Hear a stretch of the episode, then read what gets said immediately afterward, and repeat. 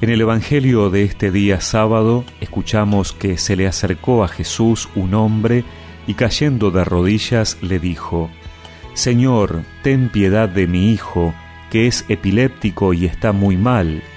Frecuentemente cae en el fuego y también en el agua. Yo lo llevé a tus discípulos, pero no lo pudieron curar. Jesús respondió, Generación incrédula y perversa, ¿Hasta cuándo estaré con ustedes?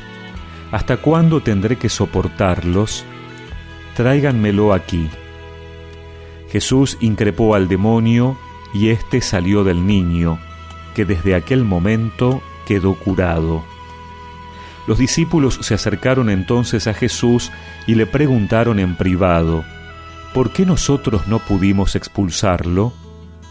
Porque ustedes tienen poca fe, les dijo. Les aseguro que si tuvieran fe del tamaño de un grano de mostaza, dirían a esta montaña, trasládate de aquí a allá, y la montaña se trasladaría, y nada sería imposible para ustedes.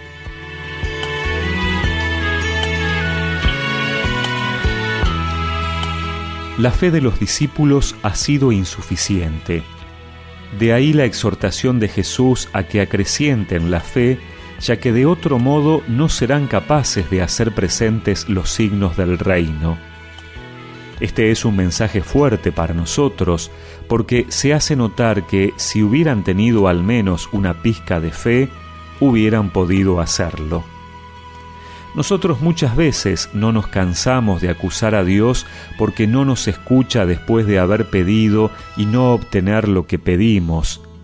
Le echamos la culpa a Él, Ahora Jesús nos echa la culpa a nosotros por no tener una fe auténtica, una confianza a toda prueba.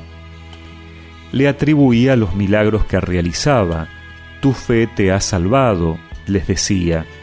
Así como cuando no encontraba fe, decía, el Evangelio dice que estaba admirado de la incredulidad y no pudo hacer muchos milagros ahí. Dios está dispuesto a intervenir aquí y ahora para salvarnos. Pero si tenemos dudas, si no creemos que su amor pueda llegar hasta aquí, no esperemos ser escuchados. Recibimos lo que esperamos, pero no debemos estar esperando milagros todo el tiempo. Aquella montaña que podemos trasladar de un lugar a otro no está fuera, sino dentro de nosotros montañas de egoísmo, autosuficiencia, insensibilidad hacia los otros, materialismo. Para moverlas debemos creer en Dios que nos ayudará, siempre y cuando nos empeñemos con fe, aunque sea poca, pero auténtica. Dios tendrá piedad de quien se acerque a Él con un corazón sencillo. tus pies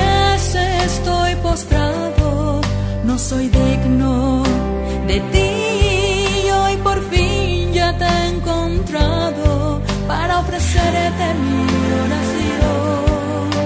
En ella hacerte una petición, por favor, escúchame.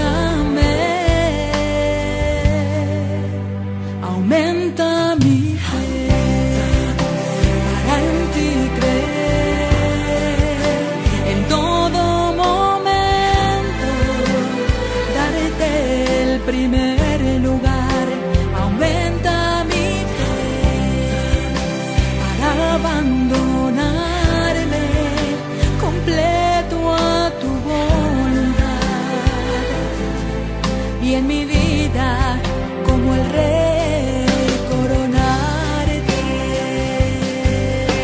Y recemos juntos esta oración.